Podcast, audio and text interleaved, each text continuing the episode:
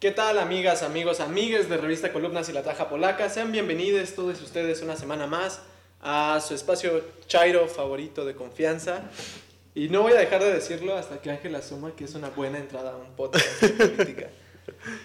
Güey, hasta que dejemos de poner el, el, el, el intro ese todo feo, va a dejar de... Miren, la verdad es que yo tenía una propuesta de poner pedazos de canciones, pero como esto se está subiendo a YouTube y revisan que no tenga derechos de autor, va a estar muy difícil. Güey, hay audios que no tienen derechos de autor que puedes usar, güey. No, güey, no vas a poner la canción de Pulgarcito, güey, o sea, tampoco. Güey, ¿quieres algo, no? No, no quieres pagar, pero quieres todo, güey. bueno, amigo, dinos de qué vamos a hablar esta semana. Vamos a hablar de Ricardo Anaya, que se nos fugó, güey.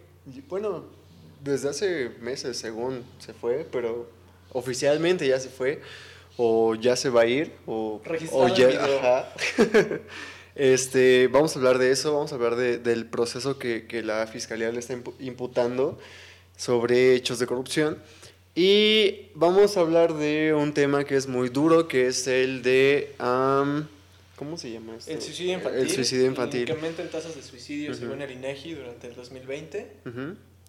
Y bueno, eh, un tema muy duro por, por sí mismo. ¿Y qué, qué más?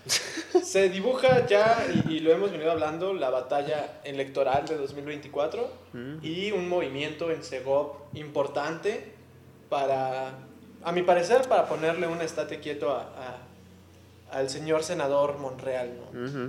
Sí, bueno, eh, pues um, nuestra, nuestra, nuestra, nuestra cabecita de algodón, este, Olga Sánchez Cordero, pues eh, regresa al Senado, regresa a su, a su bancada y pues es una lástima, yo lo creo en, en el sentido de que pues es una persona que, que creo que aportaba mucho en el tema de, de de la, de la cuestión de, de, la agenda progresista, pero pues creo que puede aportar muchísimo más en el Senado en este, en este nuevo, eh, en esta mitad de gobierno.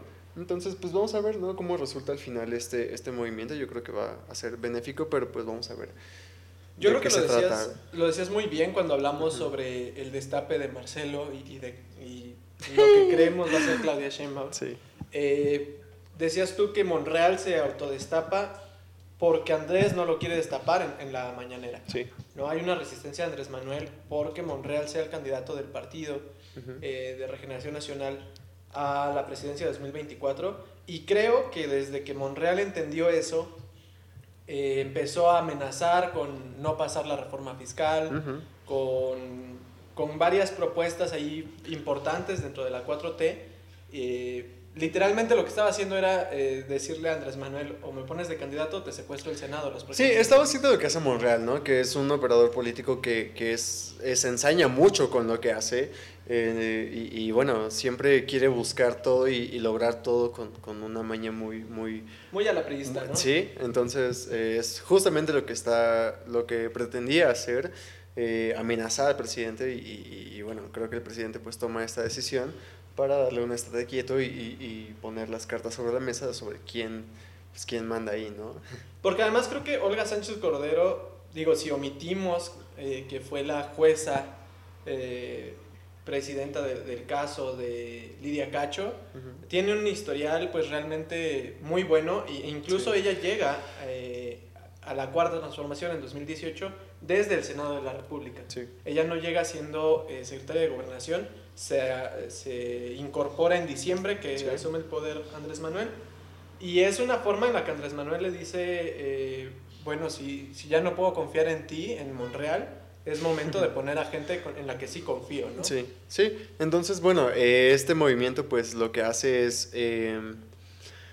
Pues sí, darle, darle el poder que, que, Andrés Manuel quería darle al Senado, a la parte de Morena, y pues en esta etapa que ya es la, la, segunda mitad del sexenio donde se necesitan pasar reformas importantes, pues ahora sí darle todo el peso al Senado, que es un, es un organismo importante para este tema, y, y, pues con el propósito de, darle eh, fluidez a este proceso y, pues creo que facilitarle el camino. Y que además es también coyuntural, ¿no? O sea, creo que eh, no solo por la cuestión de Monreal, sino por los resultados de la elección en 2021 y el ligero pero existente retroceso de Morena en, en la Cámara de Diputados. Sí.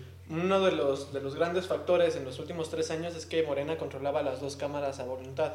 Ahora hay que negociar porque el pragmatismo de alguien, Mario Delgado, eh, terminó enriqueciendo y fortaleciendo al, grupo parlamentario del Partido Verde, que sabemos es, es, uno de esos partidos sanguijuelas. Sí, y... que, que, de hecho se hablaba de que eh, Morena estaba buscando la posibilidad de que los diputados del Verde se pasaran todos a su bancada y hacer una mega bancada y, y pues ya este lograr la mayoría, ¿no? Pero es una negociación que al final se supone que no pasa porque hay una presión de la oposición para que esto pues no suceda. Pero bueno, esto habla de que eh, desde Palacio están moviendo las cartas para que se logre la continuidad del proyecto de la cuarta transformación desde el Poder Legislativo. Y bueno, estos movimientos son como muy este, eh, visibles eh, en el sentido de que pues están, están poniendo en la mesa esto que, que, que mencionamos. ¿no? Ahora, la pregunta importante aquí es, ¿cómo va a responder Ricardo Monreal a esa afrenta? Porque a final de cuentas es una afrenta directa hacia sus aspiraciones de, ser candidato en 2024. Sí, yo, yo la verdad no creo que Monreal se, se pueda llegar a 2024 con fuerza. Eh, yo creo que la respuesta que va a tener en este caso es... Eh, pues aliarse nuevamente con sus bases o, tratar de juntar a sus bases y golpetear desde ahí. O pues irse con los eh, de la oposición que él mismo apoyó para la elección de, de junio pasado eh, no sé, en el caso de Cuauhtémoc, donde la candidata que ganó pues es muy cercana a él, o así, personajes que, que, de este tipo que abundan en la capital y en muchos lugares del país para lograr darle fuerza y que pues eh, si no es candidato de Morena pues logre serlo de otra fuerza, ¿no? Esto a lo mejor podría ser lo que haga en caso de que en Morena ya no encuentre una vía, porque siento que con estas decisiones pues sí le están cerrando muchos caminos para, para, lograr su objetivo de llegar a la boleta. Yo he mantenido siempre que eh, la pelea en Morena, por la candidatura de Morena va a ser Marcelo Ebrard contra Claudia. Sí, yo también. Eh, sin embargo, el, el, destape de Monreal es muy claro, él va a ser candidato sea por, por quien sea. Y no debemos de olvidar que eh, Ricardo Monreal fue diputado y senador del PRI, fue gobernador por el PRI y que eh, a final de cuentas el grupo de Alito está ahorita dentro del... Sí, sí, o sea, Monreal está viendo hacia dónde moverse porque sabe que las aguas están muy, muy este, turbias y que cualquier este, movimiento lo puede llevar a, un lugar donde pues, lo, lo, reciban bien, porque es un personaje que ha hecho política durante muchos años, lo conocen muchísimos personajes y saben de que puede ser capaz, entonces eh, creo que puede funcionar como una fórmula en dado caso, eh, para 2024 contra el otro sector, que sería el de Marcelo o Claudia. Y aquí el, el, problema es, vimos en 2021 como la no operación o la operación contraria de Ricardo Monreal sí le afectó a Morena dentro de la Ciudad de México de manera eh, sorprendente, ¿no? Eh, se acabaron varios mitos ¿Cómo afecta que Monreal opere o no opere en contra o no opere a favor de Morena en, la elección del 24?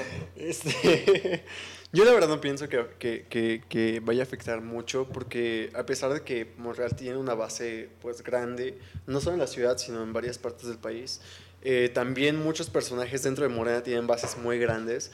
Entonces, si la sumamos en, en un tema de, de eventual llamado unidad dentro del partido, pues entonces pues esto favorecería a Morena, dado que no habría como una diferencia muy, muy grande con el número perdido de militantes relacionados a, a, Monreal. Pero pues eh, creo que sí habría como una eh, operación que, que podría, eh, no sé, a lo mejor como, como decía, arrastrar a otros sectores de la sociedad que, que sí comulguen con, con ideas como con las de Monreal y que pues esto sí jale a otros sectores y, los, los quite del voto hacia algún candidato o candidata de Morena para el 24. Pues esperemos que no, o sea, yo de verdad espero que, que, tengas la razón, porque yo veo a Monreal posicionándose cada vez con más fuerza, tanto al interior del partido como afuera del partido. Mm, yo no, intentándolo, yo siento que intento. Ojalá que fracase estrepitosamente, eh, de todo corazón, Ricardo Monreal. Ojalá Vete a la mierda. Eh, lo dijo Ángel y yo lo suscribo. Pero bueno, amigo, ¿cuál es el siguiente tema? Este, bueno, el siguiente tema pues es eh, la parte dura que les comentábamos de, de, esta cuestión que nos deja la pandemia también, que es la salud mental. Eh, pues ahora enfocada en el tema de los niños, ¿no? Vemos que hay cifras muy alarmantes, ahorita Rodrigo les va a decir las cifras, este, sobre mortalidad relacionada a suicidios en niños. Entonces, eh, resulta que pues el número es más grande que el de los niños muertos por COVID. Entonces, eh, es una situación muy alarmante relacionada, sí, parte al encierro, sí, parte a muchas cosas que nos limitamos a partir de la pandemia. Entonces, es una cuestión que se tiene que resolver de inmediato. Eh, y una parte de ella yo creo que es el regreso a clases, ¿no? Es un tema que aparte el INEGI creo aborda de manera contundente, ¿no? Eh, no por capricho gubernamental, eso quiero aclararlo indudablemente, pero es importante tenerlo en el panorama, ¿no? Hemos visto, por ejemplo, que eh, países como Estados Unidos, Europa e incluso Argentina ya volvieron a las aulas, ¿no? Y mucha gente en México está renuente, ¿no? Desde una postura política, ideológica, a no volver a las aulas, a que los niños no regresen a clases, eh, porque en el imaginario de estas personas el volver a clases es innecesario. Eh, creo yo, desde un punto de reducir lo que es un aula a únicamente el ejercicio académico, que si bien es parte importante, eh, yo creo que nadie va a la escuela pues, con el único fin y propósito de aprender y de ser un erudito, ¿no? Eh, creo que vamos a, socializar, que es un punto básico. Y entonces es importante tener en cuenta que mientras 95 niños y adolescentes de entre 10 y 14 años perdieron la vida el año pasado por COVID-19, cada uno de ellos lamentable. Eh, 278 niñas y niños de entre 10 y 14 años decidieron suicidarse. O sea, creo que no hay forma en la que podamos creer que volver a las aulas es más riesgoso uh -huh. que seguir eh, exponiendo la salud mental de, de, estos, de estas personas en infancia, ¿no? No me gusta llamarles niños, personas en infancia.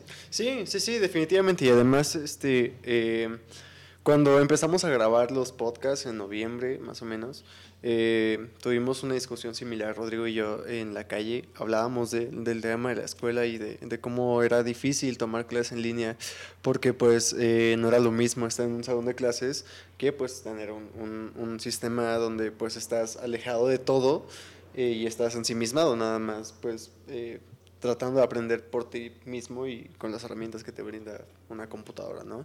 Y que además era difícil por sonidos de la calle o cositas que pasaban o porque estaba todo el tiempo en casa alguien y hacía ruido, etc.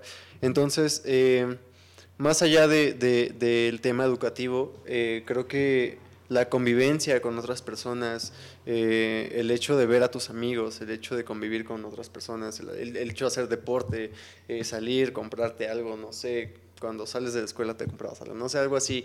Eh, ese tipo de cosas, pues también cuando la pandemia llega, pues son arrebatadas a las personas, en este caso a los niños, y pues es, es muy crudo porque al final, pues las consecuencias que vemos son que eh, el encierro, pues los tiene en una situación eh, pues muy, muy, de mucha presión que ha derivado de, de, de, de depresiones y, y, y, en muchos casos, en, en estos 200, ¿qué? 78. 278 casos, pues en, en, muerte por suicidio, ¿no? Y es, es que aparte, eh, lo escribía el jueves, perdón la autorreferencia, ¿no? Pero tiene mucho que ver con eso, ¿no? Eh, cuando un adulto aprende a convivir con la, con la ansiedad, con la presión, con la depresión, entendemos entonces que cosas como, como esto, ¿no? Se vuelven fundamentales en la vida de un adulto.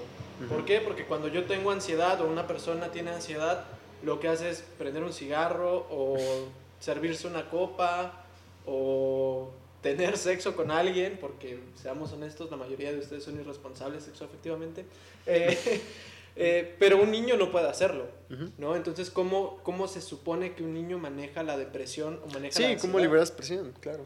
Entonces, claro, los niños a lo mejor ellos no lo, no lo racionalizan a, tal grado, ¿no? Es decir, un niño no te va a decir como, oh, claro, yo quiero volver a las aulas porque necesito una red de apoyo emocional en la cual pueda descargar y tener, eh, pues sí, ¿no? Un, feedback emocional positivo, pero sí es evidente que el desarrollo mental de, de la niñez y de la adolescencia tiene mucho que ver con redes de apoyo emocionales, ¿no? Eh, cuando cualquier persona que esté viendo esto atravesaba la adolescencia, no quería estar en casa. O sea, la presencia de los padres les resultaba intolerable. Y lo que hacían era refugiarse en sus amigos de la escuela. Y entonces la escuela se convierte en un espacio que literalmente puede salvarte la vida. Sí, además hay, otro punto aquí que es el tema de la desigualdad. Eh, en, el, tema de, la pandemia y de, de, de, las cosas que nos quitó eh, la pandemia cuando llegó. Y es que muchos niños cuando se van a las escuelas a estudiar, pues eh, pasan el tiempo ahí, se distraen y no están acostumbrados tal vez a ver todo el tiempo el tema de la desigualdad que impera en su casa o en su hogar. Y es, es una cuestión muy difícil. Ahora si le sumamos que eh, la pandemia llega también a, a ponernos la necesidad de tomar clases en línea con una computadora y herramientas a las que muchos no tienen acceso, bueno, pues se vuelve una situación también muy preocupante, muy frustrante. Es decir, creo que eh, ninguna persona, ningún niño tendría que tener frustraciones de ese tipo eh, de, en ninguna edad. Entonces, eh, creo que esto es un agravante que también llega y se queda. Entonces, em, la cuestión de que se regrese a clases es por muchísimas cosas, por muchísimas razones, que lo que van a hacer es reducir mucho las brechas, tanto de desigualdad como, como, como de eh, este rezago, como eh, van a permitir también que, que, se libere mucha presión, que, que puedan ver a, a, sus amistades, que creen otra vez vínculos, etc. Entonces, es más que necesario. Es... Hay, hay ahí un tema de, de teorías eh, medio New Age, pero interesante, ¿no? Que es la, la desigualdad, hablando de desigualdad, emocional, ¿no? No es lo mismo ser una persona que crece eh, con una familia o con lazos familiares sanos, eh, con un feedback emocional de confianza y de apoyo y, todo ese tipo de cosas que son lo mínimo e, indispensable, creo yo, eh, pero que también la desigualdad económica juega un papel importante ahí, ¿no? Hemos visto cómo los trabajos se han vuelto a la normalidad, hemos visto cómo las oficinas en la Ciudad de México, el trabajo de la construcción, no se detienen eh, y ya, ya volvieron muchos de los padres de familia a sus horarios laborales comunes. Estamos hablando de 8, 12 horas eh, y entonces uno se pregunta, ¿para quién funcionan las clases en línea? ¿no? Funcionan, claro, para el que sus padres tienen el privilegio de tener home office, ¿no? Y entonces tú sabes que tu papá está ahí, te puede ayudar si tú tienes una duda. Pero no funciona para, para el bro que vive en mi barrio, que su papá trabaja en la construcción y nunca está, ¿no? Eh, o que son criados por los abuelos o por hermanos mayores. O sea, ¿cómo se supone que ellos logren sobrevivir a, a, esa desigualdad, ¿no? Estamos poniendo un, un, peso enorme sobre los hombros de personas que no tendrían que tener ningún peso. Sí, sí, sí. Exactamente. Entonces, pues sí, o sea, yo, yo entiendo que volver a las aulas es un riesgo de enfermedad, pero también, y creo que es importante rescatar lo, lo que se dijo en, en, el space de Twitter del martes, encerramos a los niños en cuatro paredes tratando de salvarlos de un virus mortal sin tomar en cuenta que hay pensamientos que nos acompañan y que son mortales todo el tiempo. Sí, también creo que, hay que considerar aquí el tema de que pues la vacunación, al menos en la Ciudad de México, por ejemplo, delimitando, este, ya, ya está avanzada, o sea, la mayoría de la población ya está vacunada al menos con, un, con una dosis. Entonces, bueno, esto reduce considerablemente el número de muertes por COVID. Y bueno, eh, creo que esto también es una, es una, eh, es una cosa que nos permite tener como más tranquilidad en el tema de regreso a clases. eh, habría que exhortar a que los gobiernos de los estados pues también se apuren y, y terminen sus esquemas. A los de la Pues. Alianza Federalista que iban a comprar vacunas, no los veo. Y pues ya, Vamos al otro tema, amigo. vámonos. Ya está con nosotros nuestra productora, amiga y consultora de belleza y de imagen. Evidentemente no en mí. Eh, No te. Jean, ¿cómo estás, Manix? ¿Cómo te ha Bien, ido esta Manix. semana? Sobreviviendo el semestre en línea. Trata de estar viva. Cuéntanos, Manix, ¿de qué nos vas, cómo nos vas a alegrar este miércoles? Para terminar este episodio con una nota un poco más ligera y alegre, vamos a hablar del trailer que salió de la nueva película de Spider-Man, Spider-Man No Way Home o Sin Regreso a Casa. ¿Y qué puedes decir al respecto? Pues yo no soy tan ñoño, eh, pero se ve chido. en conclusión, está chido. Sí, bueno, ya, ya va a ser eh, una película, ya le pegué a la mesa, perdón, este, que se ha anticipado mucho porque creo que el Spider-Man de Tom Holland siempre nos ha dado de qué hablar, desde que sí se iba a unir al MCU, los problemas que hubo con el contrato, si le van a renovar el contrato y todo eso. Que si le llega una caja que dice confidencial, no abrir en público de Marvel. Ay, yo digo que, bueno, hay una teoría que dicen que eso lo hizo a propósito, como estrategia de marketing, porque no es posible que alguien sea así de torpe, pero vemos. Pero es algo que tú y yo haríamos sin pedo. Sí, este. Y sí, como decía, es una película que se ha anticipado mucho desde que terminó, bueno, desde que fue Endgame, porque se ha ido construyendo esto junto a las series como lo fue WandaVision y Loki, el multiverso. El tan hablado, esperado multiverso, que les puedo comentar que a mí me da mucha risa que digan, bueno, ya se confirmó el multiverso, sí, Marvel lo confirmó desde hace cuántos años. Pero pues sí, te- estamos muy a la expectativa a saber si van a salir los otros dos Spider-Man de Tobey Maguire y Andrew Garfield, pero no se sabe. Tenemos que esperar hasta diciembre para saber. Lo que nuestro ñoño de confianza, Jimmy, ha estado compartiendo a través de Facebook de manera incesante es, por ejemplo, el diseño de la bomba calabaza del Duende Verde de, de la primera saga de Spider-Man. Sí coincide el diseño, pero eso no, no quiere decir que vaya a salir Tobey Maguire. Hay una teoría que dice que, bueno, aquí les va a ir un spoiler de la serie de Loki. Si no lo han terminado de ver, adelántenle unos minutos a esto. Al final de Loki, aquel ya me dio feo, perdón, que ya se confirma que se abre el multiverso. La teoría que dice que sí vamos a ver a los tres Spider-Mans, pero vamos nosotros a ver a Tom Holland, no vamos a ver los otros actores. Por eso aparecen los villanos de las otras sagas. O sea, ¿Sí? ¿Sí me di a entender? O sea, vamos a ver tres Tom Hollands en pantalla. Ajá. Pero, pues no, no sabemos. Igual hay una teoría de que el Doctor Strange que vimos en el tráiler no es como el Doctor Strange de la Sagrada Línea Temporal, pero pues todavía y todo van a ser especulaciones hasta que veamos realmente la película, porque Marvel ya nos hizo la gatada de mandarnos trailers y emocionarnos, y a la mera hora pues nos peleó Hulk en Infinity War. Es lo que iba a decir. Entonces, pues todavía, todavía puede haber muchísimos cambios en postproducción, pero como ñoña, como fan de Marvel, fan de Tom Holland, tengo muchas ganas de verla. Ahora, un- uno de los problemas que, que Jimmy ha estado como muy nervioso es, es la tercera película de, de este Spider-Man. Y al igual que en la tercera película de los dos Spider-Mans previos, había muchos enemigos al mismo tiempo en pantalla. Spider-Man 3, la Sí. primera saga salió fatal.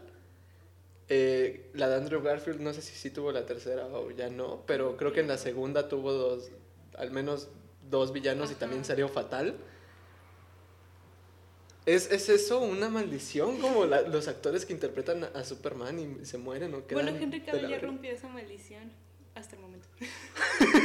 Por ahora. Diosito, cuídame a Henry Cavill, por favor. No, prefiero a Adam Driver. Pero es que Adam Driver no ha sido un superhéroe, amigos. Aún. Rodrigo simpeando a Adam Driver. Siempre. Bien. Creo que es como la tercera semana seguida.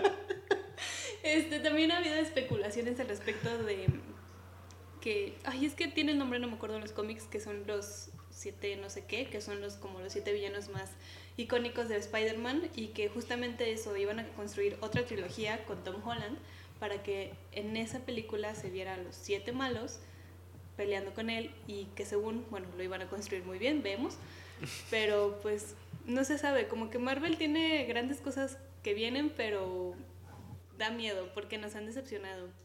Se vienen grandes cosas. El Marvel. Sí. Oye, pues es que no sé, amigo. Yo la verdad tengo más expectativas hacia Multiverso de la Locura de Doctor Strange Ok. que ahorita con, con Spider-Man. Porque no sé qué tan rumor sea, qué tan cierto sea, que Wanda va a pelear con alguno de los X-Men en Multiverso de la Ok. Locura. Y yo soy muy fan de los X-Men. Somos. A eso sí le entro. Sí.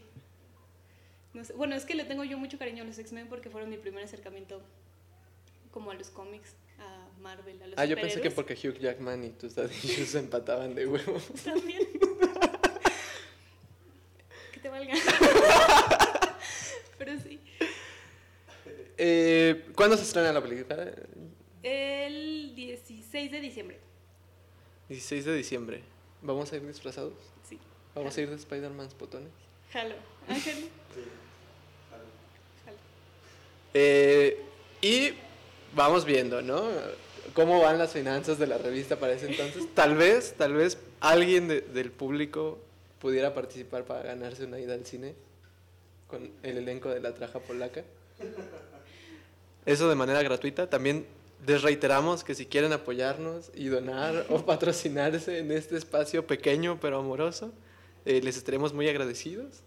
Y nada, Reggie, ¿qué más? Otra teoría de conspiración que esté sacando sobre Spider-Man. Ah, bueno, vimos el Doctor Octopus del- de, la primera saga. Eso, Ujú. eso estuvo chido. Y los memes estuvieron geniales.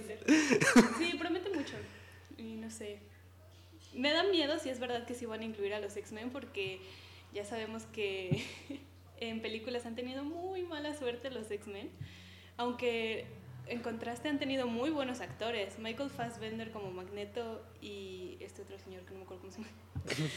Como Shaver. Ajá. L- Los amo. También los shipeo, pero ese es otro punto. pero, pues sí. Yo creo que la, la maldición de los X-Men en cine se terminó con Logan, porque, oh, vaya que Logan es una gran película. Sí, pero aún así su línea temporal es un desastre. Mira, estamos hablando. Unas cosas por otras. Estamos hablando de Avengers, mira. ¿Qué te digo?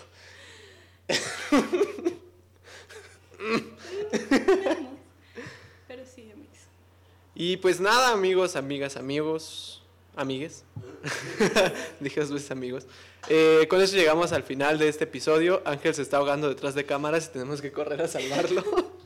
Eh, vamos a tardar un minuto, Ángel, así que trata de respirar como puedas. Tú soporta. Les recordamos seguir a la revista en todas las redes sociales como arroba revista columnas. Sigan a Rey Vaca en sus redes sociales. Arroba Reyivaca en Instagram y Twitter y en TikTok como arroba Beauty. ¿Ya te aprendiste tus redes, Ángel? ¿Ya te aprendiste las mías? Rodri- arroba Rodrigo Cha H en Twitter E Instagram. e Instagram. Ya. Y Ángel está como arroba estrada AVZ en Twitter y como estrat.a en en Instagram. Muchas gracias por estar aquí otra semana y nos vemos la semana siguiente.